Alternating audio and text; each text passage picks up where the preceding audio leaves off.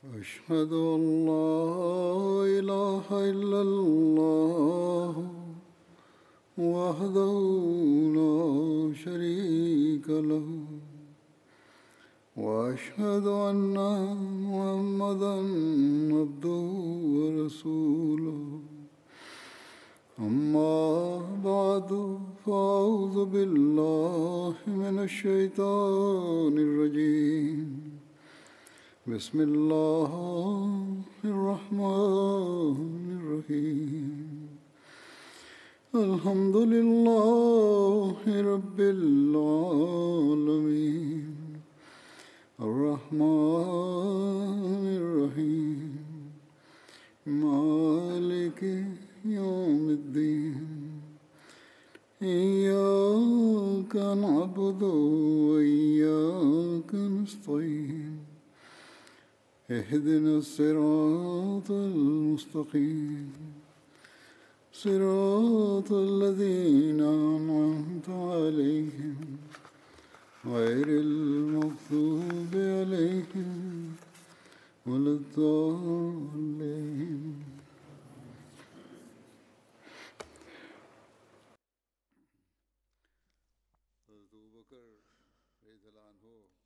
Es wurde über die Ära von Hazrat Abu Bakr gesprochen und darüber, wie die Sklaven befreit wurden. Dazu gibt es weitere Ereignisse. Hazrat Abu Bakr ließ Nahdia und ihre Tochter befreien. Beide waren Sklavinnen einer Frau des Stammes Banu Abdul Dar.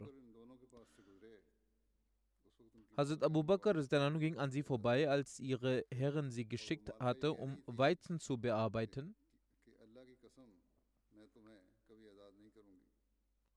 Die Herrin sagte, bei Gott, ich werde euch niemals befreien, beziehungsweise sie schwur auf etwas. Hazrat Abu Bakr sagte, O Mutter von jene, brich dein Verbrechen.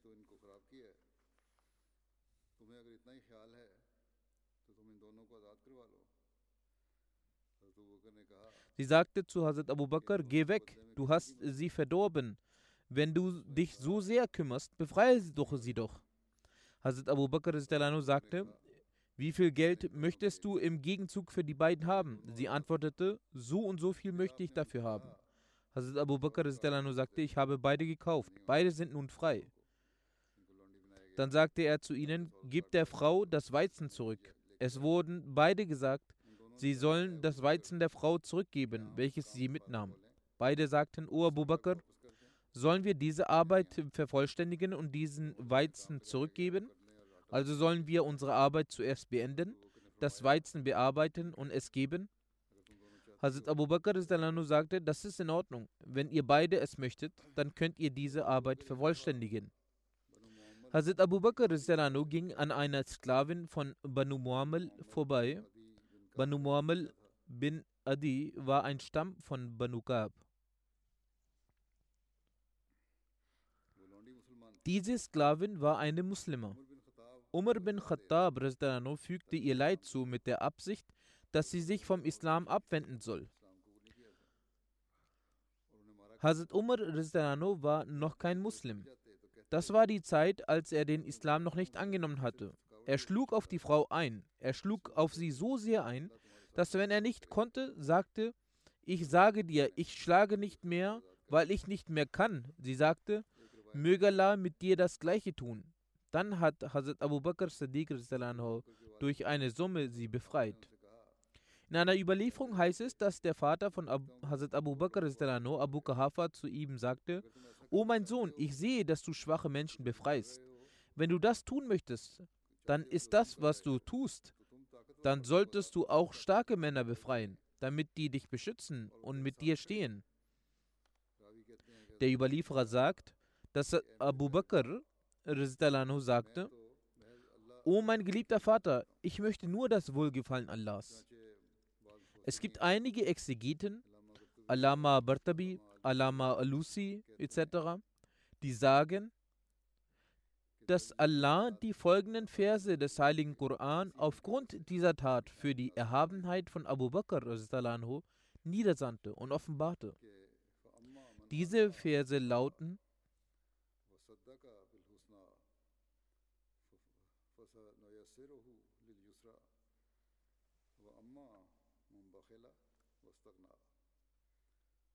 وصدق بالحسنى فسنيسره لليسرى وما یغنی انہو مالہ اذا تردا انا علینا علینا للہدا و انا لنا للآخرت والأولى. فأنذرتكم فأنذرتكم نارا تلظى. لا يصلاها إلا إلا الأشقى. الذي كذب وتولى. وسیجنبها الاتقى وسيجنبها الاتقى الذي يؤتي ماله يتزكى الذي يؤتي ماله يتزكى وما لأحد عنده من نعمة تجزى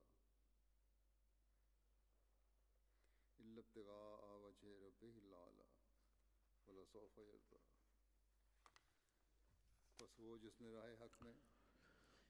Jener aber, der geizt und gleichgültig ist und das Beste leugnet, ihm wollen wir den Weg zur Drangsal leicht machen.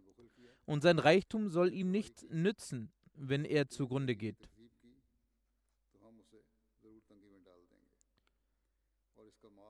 Wahrlich, uns obliegt die Führung und unser ist die kommende wie diese Welt.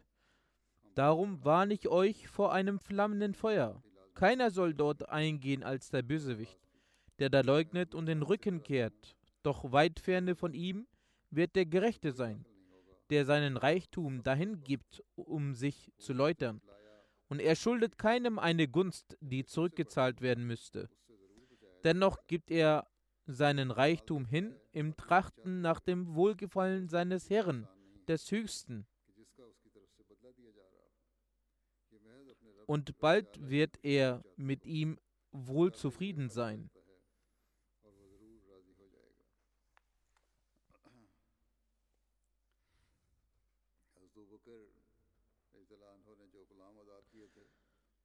Einer der Sklaven, die Hazrat Abu Bakr Anhu befreit hat, war Hazrat Khabab bin Ard.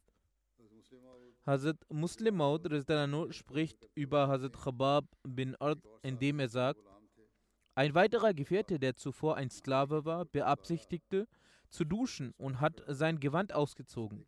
Eine Person stand in der Nähe und sah, dass seine Haut am Rücken sehr hart und rau war, wie die Haut eines Büffels. Als er dies sah, war er erstaunt und sagte zu ihm, Seit wann hast du diese Krankheit? Die Haut deines Rückens ist so hart wie die eines Büffels. Als er Rubab dies hörte, begann er zu lachen und sagte, dies ist keine Krankheit. Als wir den Islam angenommen haben, hat unser Meister beschlossen, uns zu bestrafen. Daher wurden wir in der brennenden Hitze auf den Boden gelegt und wurden geschlagen. Er befahl uns zu sagen, dass wir nicht an den heiligen Propheten Mohammed glauben. Als Antwort haben wir das Glaubensbekenntnis rezitiert. Daraufhin hat er begonnen, uns erneut zu schlagen. Als auch damit seine Wut nicht beseitigt wurde, wurden wir auf Stein geschleift. Er schreibt weiter, in Arabien wurde neben den Lehmhäusern ein großer Stein gelegt, der die Behausung vor dem Wasser schützte. Dieser Stein ist sehr hart, uneben und spitz. Die Menschen haben es deshalb neben den Wänden gelegt, damit die Wände durch das Wasser nicht beschädigt werden. Der Gefährte sagte, als wir uns nicht vom Islam abwendeten und die Menschen ermüdet waren, uns die gesamte Zeit über zu schlagen, dann wurden unsere Beine angebunden und wir wurden auf diese eb unebenen und spitzen Steinen geschliffen. Was du nun siehst, ist das Ergebnis der Schläge und der Folter. Kurzum, sie wurden Opfer jahrelanger Grausamkeit. Schlussendlich konnte Hazrat Abu Bakr dies nicht ertragen. Er verkaufte einen großen Teil seines Eigentums und befreite daraufhin diese Sklaven. Ferner sagte der zweite Kalif die Befreiung der Sklaven durch Hazrat Abu Bakr ansprechend. Die Sklaven, die an den heiligen Propheten wasallam geglaubt haben, waren aus verschiedenen Völkern. Unter ihnen waren auch Abyssiner wie Bilal, auch Oströmer wie Suhaib. Unter ihnen waren auch Christen wie Jubair und Suhaib und auch Götzendiener wie Bilal und Ammar. Bilal wurde von seinem Herrn auf den heißen Sand gelegt und es wurde entweder ein schwerer Stein auf ihn gelegt oder Jugendliche dazu bestimmt, auf seine Brust zu steigen. Als Hazrat Abu Bakr anhu diese Grausamkeiten sah, hat er ihren Herren das Geld für die Befreiung dieser Sklaven bezahlt. Hazrat Abu Bakr Sadiq hat ebenfalls einmal beabsichtigt, nach Abyssinien auszuwandern. Darüber heißt es, als die Anzahl der Muslime stieg und die Religion des Islams Bekanntheit erlangte, haben die Ungläubigen der Quraysh den Menschen aus ihren Stämmen große Pein und Leid zugefügt, die bereits den Glauben angenommen hatten.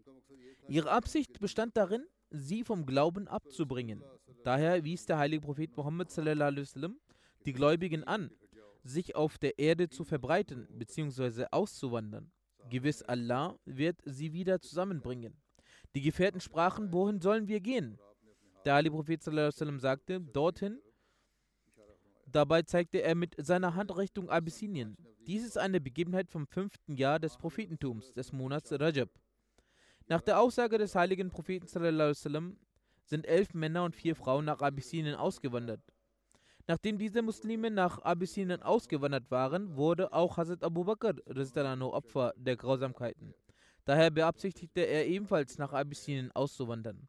Dazu heißt es in einer Überlieferung aus Bukhari, Hazrat Aisha radiallahu anha berichtet, als den Muslimen Schmerzen zugefügt wurden, ist Hazrat Abu Bakr mit der Absicht auszuwandern nach Abyssinien losgezogen.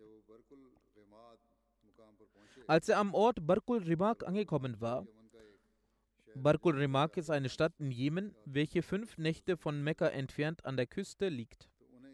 Dort traf er auf Ibn Dagna. Er war das Oberhaupt des Qara-Stammes. Er fragte, wohin gehen Sie, Abu Bakr? Hazrat Abu Bakr antwortete, mein Volk hat mich verbannt und ich beabsichtige, auf der Erde zu reisen und meinen Herren anzubieten. Ibn Darina sagte, ein Mensch wie du verlässt nicht von selbst seine Heimat. Auch sollte ein solcher Mensch nicht von seiner Heimat verbannt werden. Du besitzt solche Vorzüge, die verschwunden sind. Du pflegst einen guten Umgang mit Verwandten und Bekannten. Du erleichterst die Bürde schwacher Menschen. Du bist gastfreundlich und unterstützt die Menschen bei ihrer Problemen. Die Worte sind an einer anderen Stelle auch folgendermaßen übersetzt worden. Du gibst den Armen aus deinen Verdienst, du pflegst einen guten Umgang mit den Verwandten, hilfst den Schwachen und bist gastfreundlich.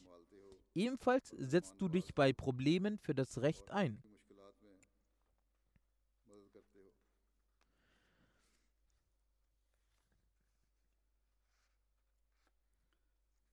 Daraufhin sagte er, dass er Hazrat Abu Bakr in seinen Schutz nimmt und er in seiner Heimat Gott anbieten soll. Hazrat Abu Bakr und Ibn Darna gingen beide nach Mekka. Ibn Darna traf sich mit den Führern der Ungläubigen des Volkes Quraysh und sprach zu ihnen, Abu Bakr ist eine solche Persönlichkeit, welche weder seine Heimatstadt verlässt noch verbannt wird. Wollt ihr etwa eine Person verbannen, die solche Eigenschaften in sich trägt, welche heutzutage ausgestorben sind? Er Dalano bemüht sich, andere zu versöhnen, trägt die Last der Schwächeren, kümmert sich um Gäste und hilft den Hilfsbedürftigen. Daraufhin stimmen die Anführer von Quraysh dem Schutz von Ibn Darina zu und sagten zu ihm, dass er Abu Bakr anweisen solle, seine Gebete bei sich zu Hause zu verrichten und uns, also den Anführern von Quraysh, mit seinen Gebeten und dem Koran nicht zu belästigen. Des Weiteren soll er nicht laut rezitieren, da die Anführer fürchteten, dass ihre Kinder und Frauen von ihm beeinflusst werden können. Somit verrichtete Hazrat Abu Bakr von nun an seine Gebete bei sich zu Hause und las den Koran nicht öffentlich. Nach einer Zeit bestimmte er auf seinen Anwesen eine Fläche, auf der er betete und den Koran rezitierte. Die Frauen und Kinder der Ungläubigen lauschten dort seiner Rezitation. Sie waren sehr erstaunt darüber, denn Hazrat Abu Bakr war sehr nah am Wasser gebaut. Wenn immer er den Koran rezitierte, flossen bei ihm anhu. Dieser Umstand bereitete den Anführern von Quraysh große Probleme. Sie riefen Ibn Darina zu sich und sagten zu ihm, wir gaben Abu Bakr nur unter dieser Bedingung Schutz, dass er in seinem Haus seinen Gott anbietet. Doch er hat diese Bedingung missachtet. Er hat auf seinen Anwesen angefangen, öffentlich zu beten und den Koran zu rezitieren. Wir haben Angst, dass er unsere Söhne und Frauen in Schwierigkeiten bringt. Gehe du zu ihm und sage ihm, dass er in seinem Haus seinen Gott anbieten kann.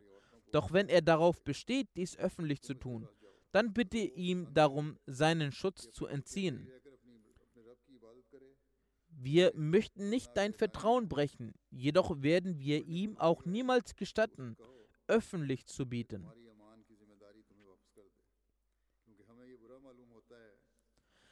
Hazrat Aisha anha berichtet, dass Ibn Darina zu Hazrat Abu Bakr ging und sagte, Du weißt, unter welcher Bedingung du unter meinem Schutz stehst. Deshalb halte diese Bedingung ein oder entbehre mich deines Schutzes. Ich möchte nicht, dass du, dass über mich erzählt wird, dass ich gegenüber jener Person, die unter meinem Schutz stand, untreu gewesen bin. Hazrat Abu Bakr antwortete, dass ich von nun an nicht mehr unter deinem Schutz stehe, sondern unter dem Schutz von Allah. Über die Moschee, welche Hazrat Abu Bakr auf seinem Anwesen errichtet hatte, heißt es in einer Erklärung ins Bukhari, dass diese sich bis an die Hauswände erstreckte und die erste Moschee im Islam ist. Hazrat Muslim Maud schreibt, dass Hazrat Abu Bakr ein solcher Mensch war, dass die gesamte Stadt Mekka in seiner Schuld stand. Alles, was er verdiente, verwendete er dafür, Sklaven zu befreien. Eins wollte Abu Bakr die Stadt verlassen. Auf dem Weg traf ein Führer, der ihn fragte, wohin er denn ginge. Er antwortete, dass ich dieser Stadt nicht mehr sicher bin und nun auswandere. Der Führer sagte daraufhin, wenn solch ein frommer Mensch wie du diese Stadt verlässt, dann wird diese Stadt sicherlich untergehen. Ich werde dir Schutz bieten. Verlasse bitte nicht diese Stadt. Somit kehrte Hazrat Abu Bakr wieder zurück. Wenn Hazrat Abu Bakr morgens den Koran rezitierte, lauschten die Kinder den Worten durch die Wände. In seiner Stimme war ein äußerst großer Schmerz zu spüren.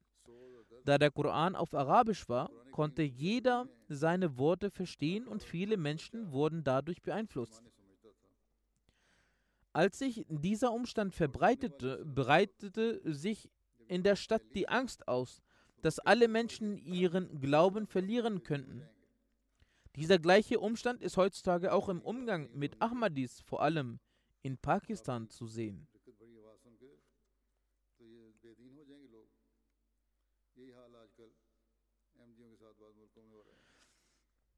Die Menschen gingen zum Führer und fragten ihn, warum Hazrat Abu Bakr unter seinem Schutz stehe.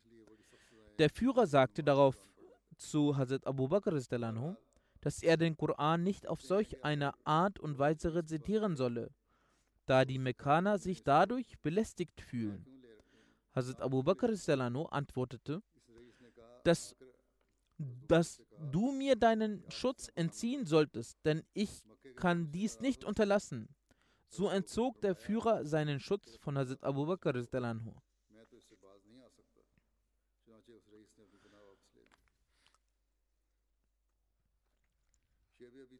Auch ich, auch in Shibi Abi Talib war Hazrat Abu Bakr mit dem heiligen Propheten zusammen.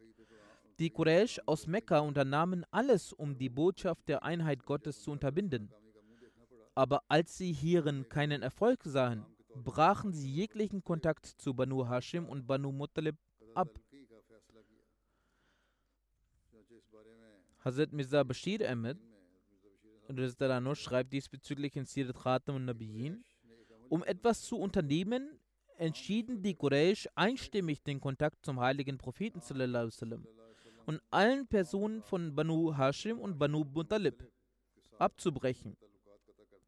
Falls sie den heiligen Propheten wasallam weiterhin beschützen würden, sollten sie an einem Ort festgebunden und zugrunde gerichtet werden.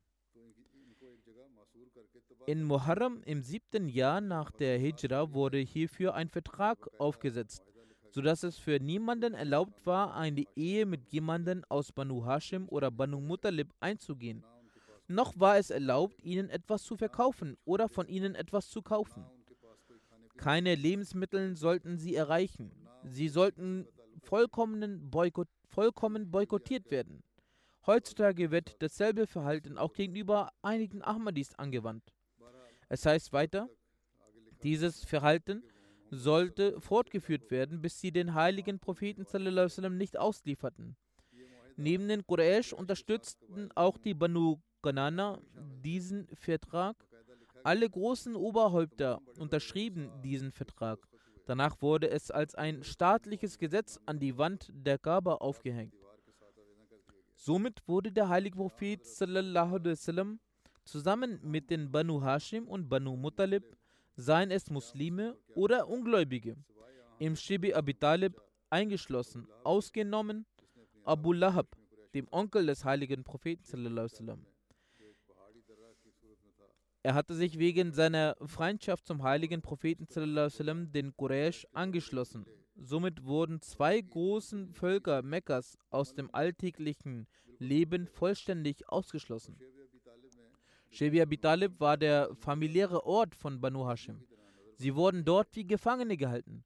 Die wenigen Muslime aus Mekka waren auch bei dem heiligen Propheten sallam, auch während diesen schwierigen Zeiten hat Hazrat Abu Bakr den heiligen Propheten sallam, nicht verlassen. Hazrat Shah Waliullah Rahimullah sagt,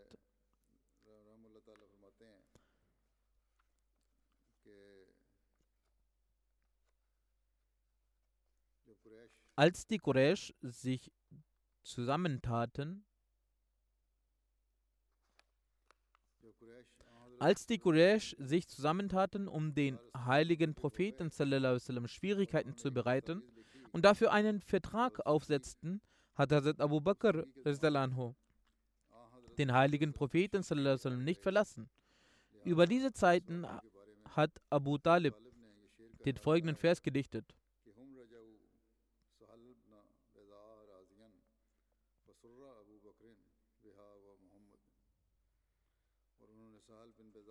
Sie haben Sahal bin Bezar zurückgeschickt, woraufhin sich Muhammad und Abu Bakr erfreuten. Diesen Vers hatte Abu Talib aufgesagt, als die Quraysh aus Mekka ihren Boykott beendet hatten. Nämlich, dass sich der heilige Prophet und Hazrat Abu Bakr über das Ende dieses Boykotts freuten.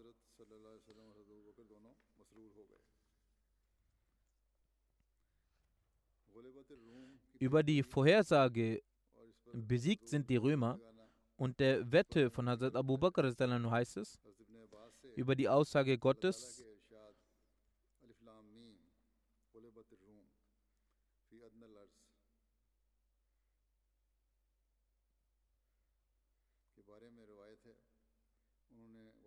Besiegt sind die Römer in dem Land nahe bei, sagt Hazrat Ibn Abbas bezüglich Rulibat und Ralabat, die Götzendiener wünschten sich den Sieg der Perser über die Römer, weil sie und die Perser Götzen anbeteten. Die Muslime dagegen wünschten sich den Sieg der Römer über die Perser, weil sie die Empfänger eines Buches Gottes waren. Sie erwähnten das vor Hazrat Abu Bakr und Hazrat Abu Bakr erzählte es dem heiligen Propheten. Der heilige Prophet sagte, sie werden sicherlich obsiegen, Hazrat Abu Bakr erzählte es den Gegnern, woraufhin sie sagten, vereinbaren wir hierfür eine Zeit. Wenn wir gewinnen sollten, werden wir jene Sachen erhalten. Falls ihr gewinnen solltet, werden ihr jene Sachen erhalten. Sie wetteten darüber. Sie vereinbarten einen Zeitraum von fünf Jahren, aber sie konnten in dieser Zeit nicht obsiegen. Hazrat Abu Bakr Siddiq erwähnte dies vor dem heiligen Propheten woraufhin der heilige Prophet sagte, wieso hast du nicht einen längeren Zeitraum vereinbart? Der Überlieferer sagt, ich glaube, der heilige Prophet wasallam hat damit zehn Jahre gemeint. Dies ist eine Überlieferung aus Tirmizi.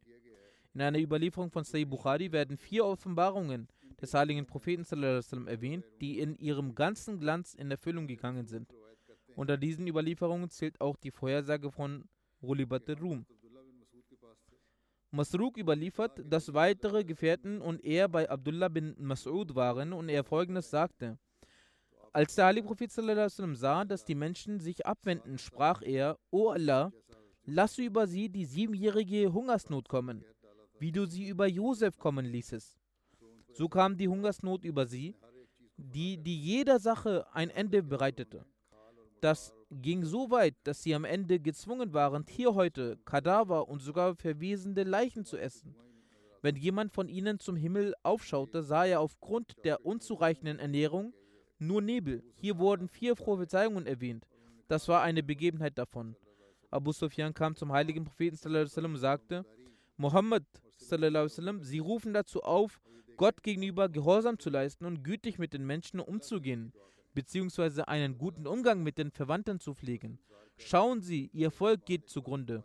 Beten Sie zu Gott für sie. Allah sprach, Du aber erwarte den Tag, an dem der Himmel einen sichtbaren Rauch hervorbringt, der die Menschen einhüllen wird. Das wird eine schmerzliche Qual sein. Dieses feste Ergreifen geschah am Tag der Schlacht von Badr.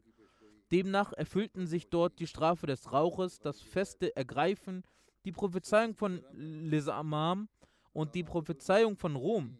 Das ist eine Überlieferung aus Bukhari.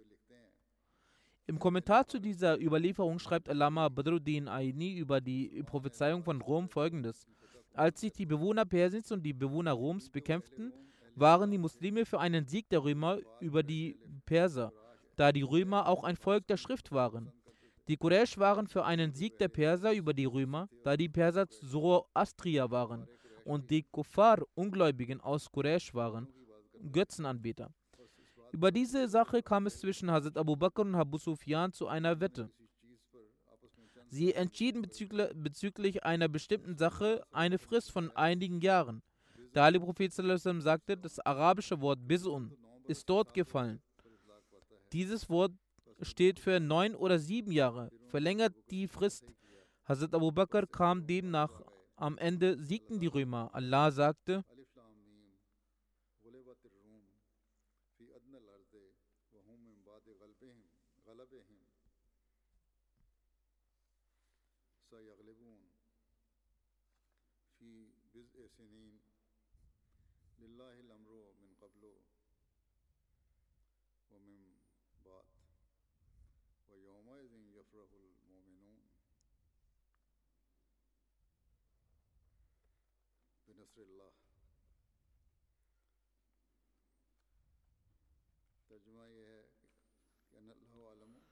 Ich bin Allah, der Allwissende. Besiegt sind die Römer in dem Land nahe bei, doch nach ihrer Niederlage werden sie siegreich sein in wenigen Jahren. Drei bis neun Jahre. Allahs ist die Herrschaft vorher und nachher. Und an jedem Tage werden die Gläubigen frohlocken mit Allahs Hilfe. Shabi sagt, dass es zu jener Zeit erlaubt war, Wetten einzugehen. Hazrat Mirza Bashir schreibt darüber, vor dem Islam und auch in der Frühzeit des Islam waren die mächtigsten und größten Reiche der Welt die beiden Großmächte Persiens und Rom. Beide befanden sich in der Nähe Arabiens. Das persische Reich befand sich nordöstlich und das römische, römische nordwestlich von Arabien. Da die beiden Großmächte aneinander grenzten, kam es gelegentlich auch zu Konflikten und Kriege. In der Zeit, von der hier die Rede ist, befanden sich beide Großmächte im Krieg.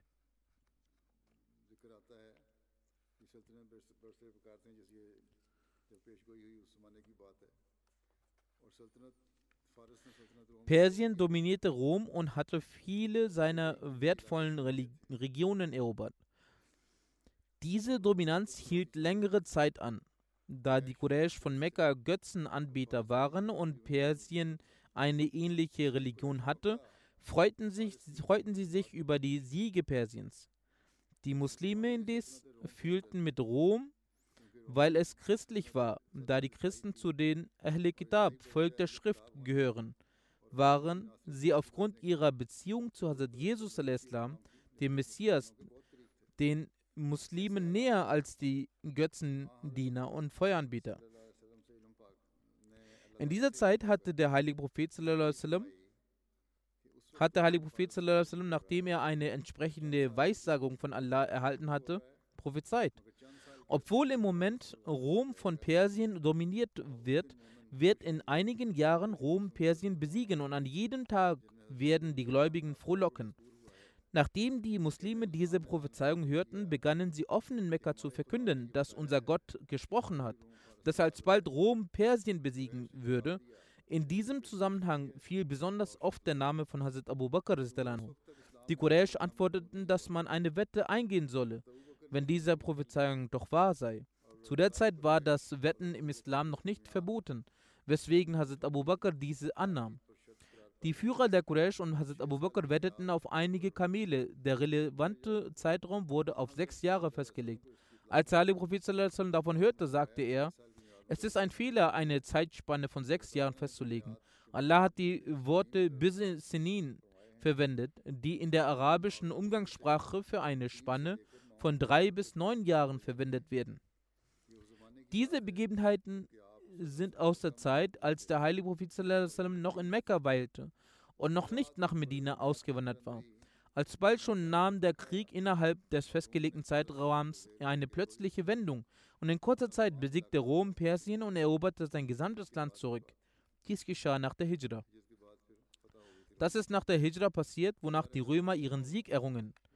Darüber äh, schreibt Hazrat Muslim folgendes: Der heilige Prophet war noch in Mekka, als unter den Arabern verkündet wurde, dass die Iraner den Römern eine Niederlage beschert haben.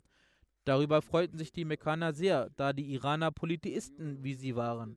Sie dachten, der Sieg der Iraner über die Römer wäre ein gutes Omen. Laut ihnen bedeutete das, dass auch die Mekkaner den heiligen Propheten besiegen werden. Doch der Gott von Muhammad sallam, sagte ihm folgende Verse.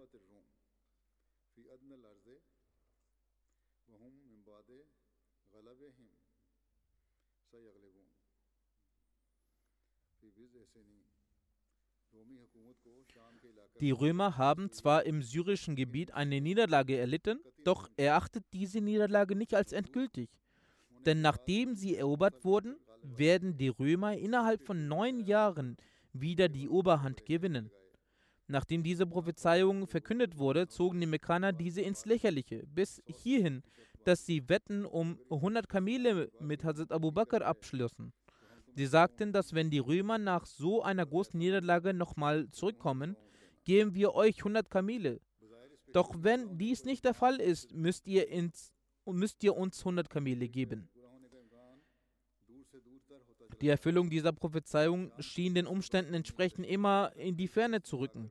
Nach der Niederlage in Syrien wurden die Römer immer weiter zurückgedrängt, bis die Perser die Küste des Mittelmeers erreichten. Konstantinopel wurde von seinen asiatischen Gebieten abgekapselt und das größte, große römische Reich schien nur noch ein kleines Königreich zu sein. Doch das Wort Gottes sollte in Erfüllung gehen und erfüllte sich auch. In seiner Verzweiflung entschied sich der römische Kaiser für einen letzten Angriff mit seinen Truppen. Er marschierte von Konstantinopel aus in Richtung der Perser. Am asiatischen Ufer lieferte er sich eine entscheidende Schlacht gegen die Perser. Die römischen Soldaten, die in Ausrüstung und Anzahl viel weniger waren, besiegten die Iraner gemäß der koranischen Offenbarung. Diese flüchteten in die iranischen Gebiete zurück, sodass sie hiernach nicht mehr die Grenzen persischen, des Persischen Reichs übertraten. Die asiatischen und afrikanisch gelegten Länder fielen wieder in die Hand der Römer. Der verheißene Messias schreibt, als Abu Bakr Siddiq mit Abu Jahl wettete und die Prophezeiung des Korans als Maßstab dafür galt.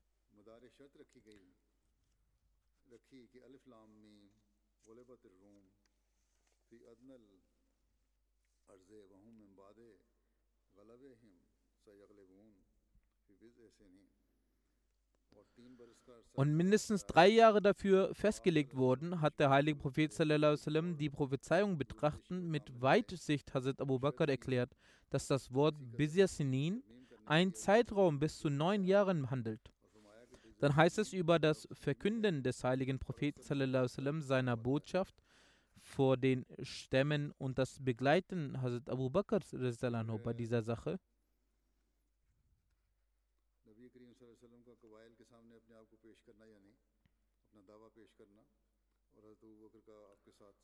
Als Allah beschlossen hatte, seinen Glauben obsiegen zu lassen, seinen Propheten Ehre und Anerkennung zu gewähren und sein Versprechen zu erfüllen, begab sich der heilige Prophet wasallam in den Hajj-Tagen nach draußen und begegnete die Stämme Aus und Khazraj, der Ansar. Er wasallam erhob in den Hajj-Tagen seinen Anspruch, wie es jedes Jahr in den Hajj-Tagen zu tun pflegte. So heißt es in einer Überlieferung, Hazrat Ali bin Abu Talib berichtet, dass als Allah der Erhabene seinen Propheten wasallam befahl, seinen Anspruch vor den Stämmen Arabiens zu erheben, begleiteten Hazrat Abu Bakr und ich den heiligen Propheten wasallam nach Mina, bis wir das Zusammenkommen eines arabischen Stammes erreichten. Hazrat Abu Bakr schritt voran, er kannte sich vor den vor er kannte sich mit den Volksstämmen gut aus. Er fragte, von welchem Stamm ihr seid. Sie antworteten, vom Rabia-Stamm. Hazrat Abu Bakr fragte, von welchem Zweig der Rabia? Sie sagten, von Suhul. Dann sagt Hazrat Ali dass wir zu der Versammlung der Aus und Khazraj gingen und eben diese sind diejenigen, denen der heilige Prophet den Titel der Ansar gegeben hat, weil sie damit einverstanden waren, ihm wasallam Zuflucht zu gewähren und zu helfen. Hazrat Ali sagt, dass wir von dort nicht aufstanden, bis die Leute den Treueeid beim heiligen Propheten wasallam ablegten. In einer weiteren Überlieferung heißt es, Hazrat Ali berichtet, dass als Allah der Erhabene seinen Propheten wasallam befahl, seinen Anspruch vor den Stämmen Arabiens zu erheben, ging er für diese Sache los. Hazrat Abu Bakr und ich begleiteten ihn. Wir erreichten eine Versammlung, in der Ruhe und Anstand war.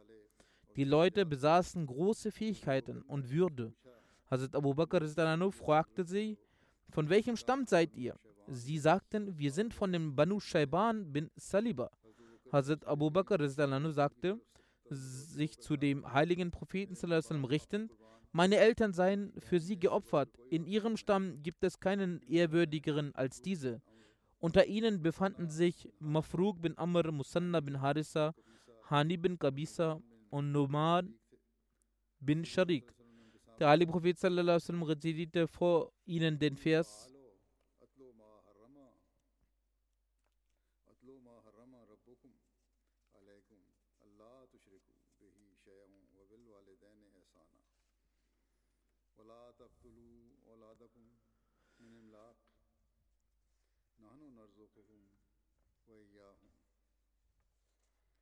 تقربوا الفواحش.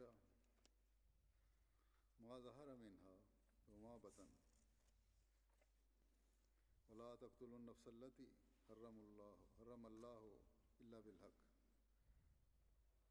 ولا تقتلوا النفس التي حرم الله إلا بالحق.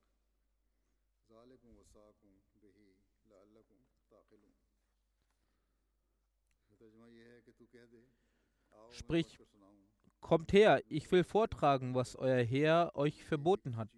Ihr sollt ihm nichts äh, zur Seite stellen und Güte zeigen den Eltern. Und ihr sollt eure Kinder nicht töten aus Armut. Wir sorgen ja für euch und für sie. Ihr sollt euch nicht den Schändlichkeiten nähern, seien sie offen oder verborgen. Und ihr sollt nicht das Leben töten, das Allah unverletzlich gemacht hat, es sei denn nach Recht. Das ist es, was er euch geboten hat, auf das ihr begreifen möget. Daraufhin sagte Mafruk, diese Worte sind nicht von den Erdbewohnern. Wären es ihre Worte, so hätten wir es gewiss erfahren. Dann hat der Ali Prophet diesen Vers rezitiert.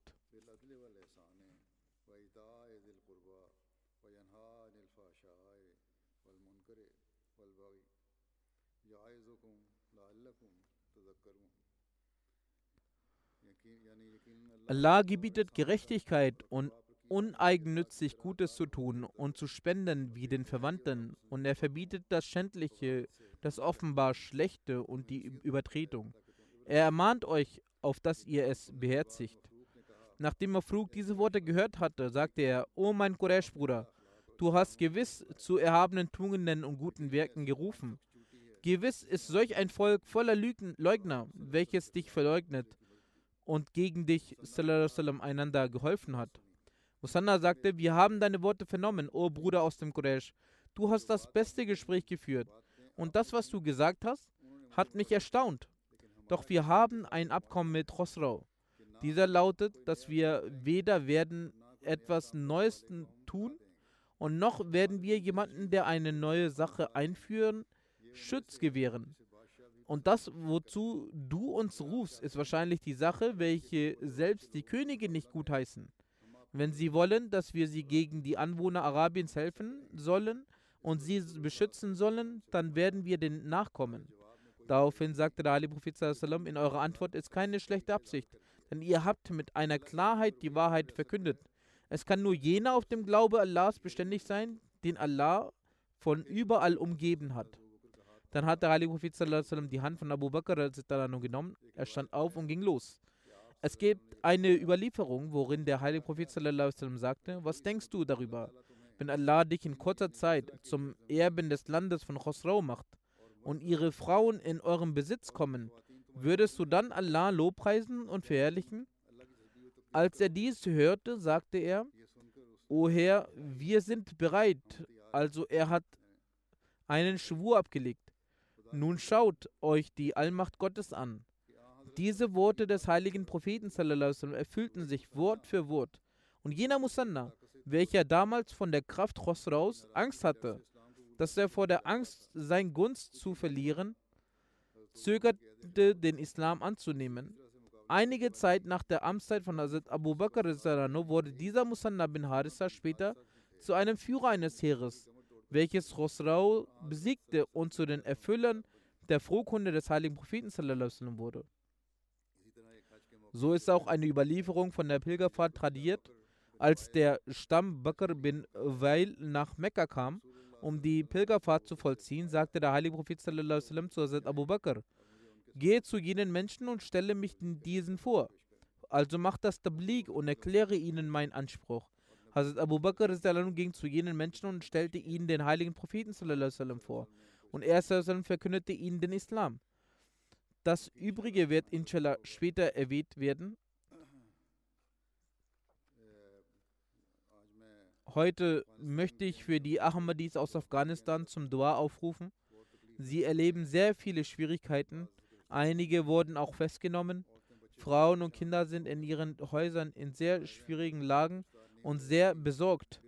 Männer, die außer Haus sind und nicht festgenommen wurden, sind auch ohne Dach über dem Kopf denn es besteht die Angst, dass sie möglicherweise, möglicherweise festgenommen werden können. Möge Allah ihre Schwierigkeit erleichtern und sie aus den Problemen befreien. Beten Sie auch für die Ahmadis in Pakistan. Dort sind im Allgemeinen die Zustände schlecht. Es geschieht immer irgendwo etwas. Menschen, die den Ahmadis Leid zufügen. Beten Sie auch allgemein dafür, dass Allah der Welt die Kraft gibt, den verheißenen Messias zu erkennen und jedes Übel beseitigt und die, und die Welt die Wahrheit des Schöpfers erkennt. Danach werde ich einige Verstorbene erwähnen, deren Janaza-Gebet in Abwesenheit ich später leiten werde. Zuerst findet die Erwähnung von Al-Hajj Abdurrahman Ainin Sahib er war zuvor der Sekretär Amure Ama und Afsar Jalsaslana in Ghana. Er war aus Ghana. Er starb im Alter von 81 Jahren. Wahrlich, wir sind Allahs und sie kehren wir ihm. Seine beiden Elternteile waren Ahmadis. Seine Eltern hatten die Ahmadi akzeptiert. Er hatte hohe Bildung erlangt in Ägypten und hatte dann dort sein Leben praktisch angefangen. Und er kam nach Ghana und hat in verschiedenen Unternehmen als Manager gearbeitet. Dann hat er auch in Nigeria eine Zeit lang gearbeitet. Dann hat er sein eigenes Unternehmen eröffnet. Er war dort der Betriebsleiter. Er war ein sehr frommer und demütiger Mensch. Er hatte die Möglichkeit, vorbildliche Arbeit für die Gemeinde zu leisten. Er hat sein ganzes Leben der Gemeinde gewidmet und die Arbeit der Gemeinde immer über seine eigenen gestellt. Er hatte die Möglichkeit, auf verschiedenen Ämtern zu dienen. Immer gehorsam gegenüber den Worten des Amir der Gemeinde und jede Aufforderung Folge zu leisten, empfand er als Segen. An manchen Tagen kam er morgens zu, zum Missionshaus und traf sich äh, mit Amir Saab und fragte ihn, ob es etwas für die Gemeinde zu tun gäbe. Wenn ja, erledigte er dies zuerst und ging dann zu seiner Arbeit. Er war für eine lange Zeit der Sadr der Greater Accra-Region. Dann war er von 1989 bis 98 Sadr der Majlis Ansarullah. Danach war er als Sekretär Amure Amma eine lange Zeit tätig. Hiernach hatte er die Möglichkeit, als Afsar Jalsaslana zu fungieren und zum Zeitpunkt seines Todes diente er als nationaler Vermögensverwalter. Er war immer bereit, allen zu helfen. Er war sehr großzügig. Seine Sanftmut war nicht nur auf seine Familie begrenzt, sondern seine Sanftmut war auch über seine Verwandten hinaus.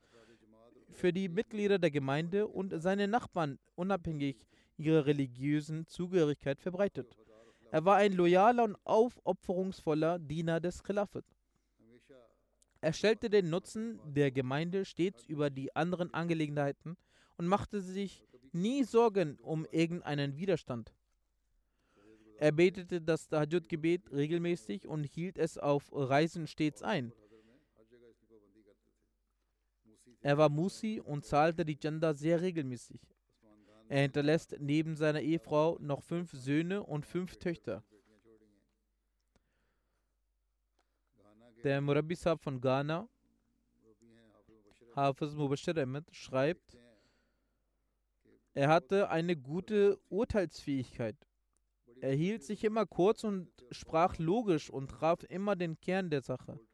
Einmal während eines Board-Meetings gab jeder seine Meinung über eine Angelegenheit die abgewegt wurde. Er hörte still zu und sagte, als er an der Reihe war, dass ein Beschluss dieser Angelegenheit bereits vom Kalifen der Zeit vorliegt und man deswegen darüber nicht zu diskutieren bräuchte. Weil wenn ein Beschluss vom Kalifen der Zeit kommt, dann sollte man dies nicht debattieren, sondern so weit wie möglich Folge leisten. Solche treuen Menschen hat Allah, der Allmächtige, auch in weit entfernten Gebieten gegeben. Die nächste Erwähnung ist von Herrn Asyab Muhammad Ali al-Jabali, der in den letzten Tagen verstarb. Wahrlich, Allah sind wir und zu ihm kehren wir heim. Er war Teil der Gemeinde in Jordanien. Der Sadr Sahib Jordanien schreibt, er legte das Bert im Jahre 2010 ab. Er war in seiner Region der einzige Ahmadi und gemäß dem hiesigen Brauch und Tradition konvertierte die Ehefrau mit dem Mann, also wurde auch sie Ahmadi. Weiter sagt er, an den verheißenen Messias al-Islam und Ahmadiyyat glaubte der Verstorbene so stark wie Berge. Trotz der Anfeindung aufgrund der Annahme der Ahmadiyyat seitens der Verwandten und andere Opponenten war der Verstorbene ein hervorragendes Beispiel für die Standhaftigkeit. Er besaß sehr viel Ehrgefühl für die Ahmadiyyat und Khilafat und verteidigte diese auch mit großer Kraft. Der Verstorbene hatte große Leidenschaft für das Aneignen von Wissen und für das Tablik. Manchmal würde er spät abends angerufen, um Probleme zu erfragen und so wurden bei ihm zu Hause mit Opponenten und Verwandten sehr viele Tablik-Sitzungen veranstaltet. Der Verstorbene war Diabetiker und litt deswegen sehr und sehr diese, dieser Krankheit war tödlich. Manche seiner Verwandten sagten während seiner Erkrankung, dass sein Zustand wegen Ahmadiyyat so sei. Wenn du die Ahmadid verlässt, sagen wir am jüngsten Tag zu deinen Gunsten aus. Hieraufhin sagte er mit großem Elan betend, dass, O oh Gott, lass mich als Ahmadi sterben. Die nächste Erwähnung ist vom ehrenwerten Herr Din Muhammad Shahid, der pensionierte Murabi war. Heutzutage hielt er sich in Kanada auf. Er verstarb in den vergangenen Tagen im Alter von 92 Jahren. Wahrlich Allah sind wir und zu ihm kehren wir heim. In die Familie kam die Ahmadiyyat durch seinen Vater, der 1938 das Bett ablegte. 1940 nahm sein Vater ihn mit zum Jalsa Salana Guardian. Dort war sein Vater beeindruckt von der lern- und religiösen Atmosphäre Guardians. Und es war auch seine Leidenschaft nach Bildung in Anbetracht dessen, er ihn im Alter von elf Jahren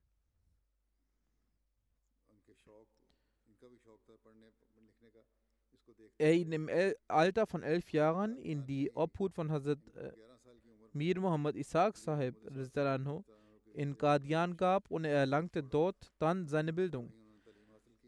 1953 erhielt er von der Jamia Qadian den Abschluss des Shahid. Er arbeitete in verschiedenen Städten Pakistans als Murabi. Für drei bis vier Jahre diente er auf der Fidschi-Insel als leitender Missionar. In Rabwa hatte er auch die Möglichkeit, lange Zeit als Sekretär der Presse dienen. Neben der Zusammenstellung von vier Büchern verfasste er unzählige Wissensartikel. Er hatte große Leidenschaft für Tabligh. Er suchte stets neue Wege hierfür. Mit der Gnade Allahs war er Musi. Zu den Hinterbliebenen zählen neben Ehefrau zwei Söhne und drei Töchter. Die nächste Erwähnung ist vom ehrenwerten Herrn Mia Rafiq Ahmed, der Angestellter der Büro Delzastana war. Er verstarb in den vergangenen Tagen im Alter von 87 Jahren. Wahrlich Allah sind wir und zu ihm kehren wir heim. Sein Vater war der verstorbene Mir Bashir Ahmed Schon vor der Entstehung Pakistans emigrierte er von Gardia nach Quetta und sein Vater konnte als Amir der Jamaat Quetta dienen. In die Familie von Herrn Mir Rafiq wurde der Grundstein der Ahmadiyyat. Durch seinen Vater väterlicherseits, Herrn Hazrat Dr. Abdullah Rizdalanho, Gefährte des verheißenen Messias al-Islam gelegt. 1960 machte Herr Mirrafiq am Engineering College in Lahore einen BSc in Maschinenbau. Danach war er in verschiedenen Institutionen tätig. Dann ging er nach Tansania und lebte dort circa zehn Jahre. Dann neben seiner Tätigkeit in einer Firma lehrte er dort auch für einige Zeit. In Tansania hatte er auch die Ehre, als Sekretär Mal zu dienen. 1986 begann er als Wökfe Arzi, zeitlich begrenzte Widmung, Dienste im äh, Büro der Jalsa Salana zu erbringen. Und dann 1987 begann er richtig als Angestellter im Büro Jalsa Salana zu arbeiten. 1989 widmete er sein Leben und begann im Büro Jalsa Salana Rabwa im Bereich der Technik als Nasim technische Angelegenheiten Dienste zu erbringen. Und bis zum letzten Atemzug blieb er in diesem Dienst beschäftigt.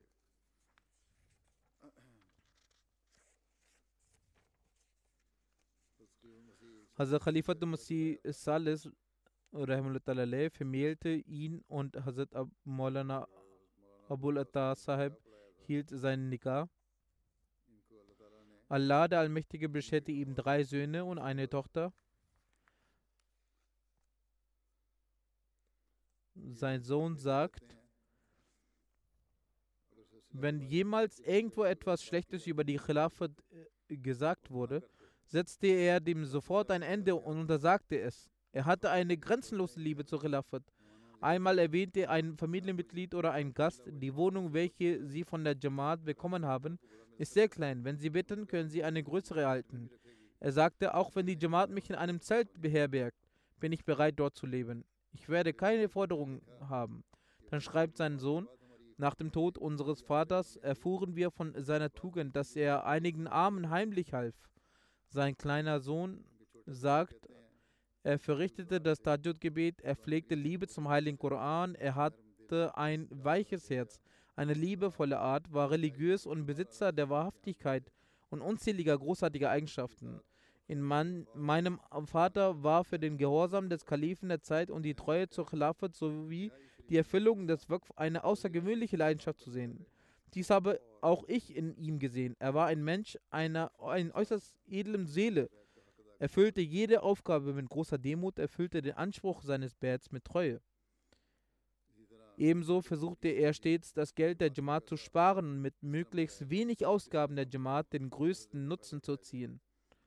Er entwarf auch einige Maschinen, die Roti, also Fladenbrot, machen und arbeitete viel für Rabwa. Dann schreibt er, in Zeiten des Leides oder der Sorge sah ich in ihm stets Geduld und Tapferkeit. Oft sah ich ihn in Zeiten der Sorge oder des Leides, wie er den Heiligen Koran, wie er den Heiligen Koran las. Während seiner äh, Krankheit und vor seinem Tod ließ er sich auch keinen Schmerz anmerken. Er erfüllte jede Aufgabe mit Aufrichtigkeit und Leidenschaft. Dies wurde bereits erwähnt. Die nächste Erwähnung ist von Frau Ganta Zafar, welche die Ehefrau von Herrn Ehsanullah Zafar, den ehemaligen Präsidenten der Jamaat Amerika war. Sie verstarb vor einigen Tagen bei einem Autounfall. Wahrlich Allah sind wir zu ihm kehren wir heim. Ihr Geburtsjahr war 1941.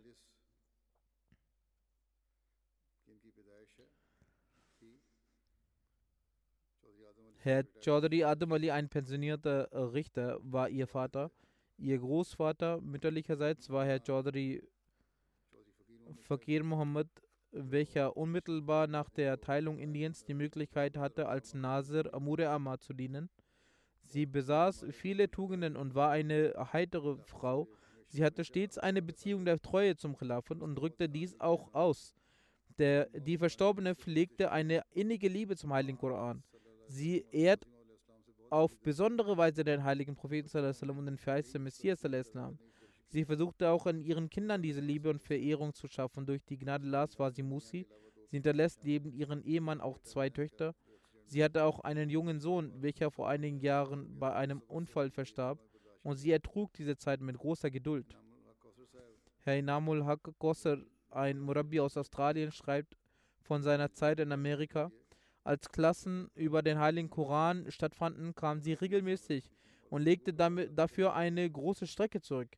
Sie hat einen Doktorabschluss abgelegt. Indes war sie ein Mensch schlichten Gemüts. Sie hatte keine stolze oder prahlerische Seite. Sie sorgte sich sehr um Arme und Bedürftige. Mit Murabian pflegte sie den Umgang einer gütigen Mutter und ging mit ihnen mit großem Respekt um. Sie erfüllte alle Aufgaben mit großer Demut. Sie sagte der Löschner oft, dass sie ihre Schuhe auf ihre entsprechende Stelle legen sollen. Und wenn jemand dies nicht tat, hob sie sie selbst auf und erfüllte auch diese Aufgabe. Ebenso reinigte sie auch die Moschee mit großer Demut. Er sagt, sie hatte keinen Stolz oder Prahlerei. Sie trug sehr simple Kleidung. Sie hatte einen höflichen Umgang. Sie hegte keinen Groll gegen irgendjemanden. Sie ging mit den allen sehr höflich um. Sie schwor bei jeder Bewegung durch die Khilafat ihren Gehorsam. Möge Allah der Allmächtige zu allen Verstorbenen gnädig sein und ihnen vergeben, möge er ihre Ränge erhöhen, möge er es auch ihrer Nachkommenschaft ermöglichen, in ihre Fußstapfen zu treten.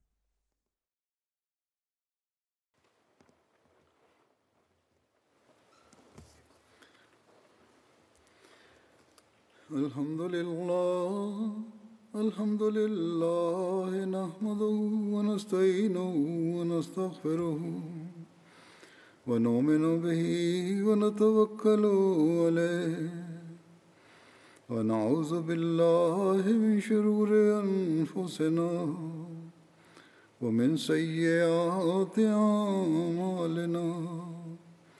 من يهده الله فلا مضل له ومن يضلل فلا هادي له. ونشهد أن لا إله إلا الله ونشهد أن محمدا عبده ورسوله. عباد الله رحمكم الله. إن الله يأمر بالعدل واللسان وإيتاء ذي القربى وينهى عن الفحشاء والمنكر والبغي يعظكم لعلكم تذكرون. اذكروا الله يذكركم ودوه يستجب لكم ولذكر الله أكبر.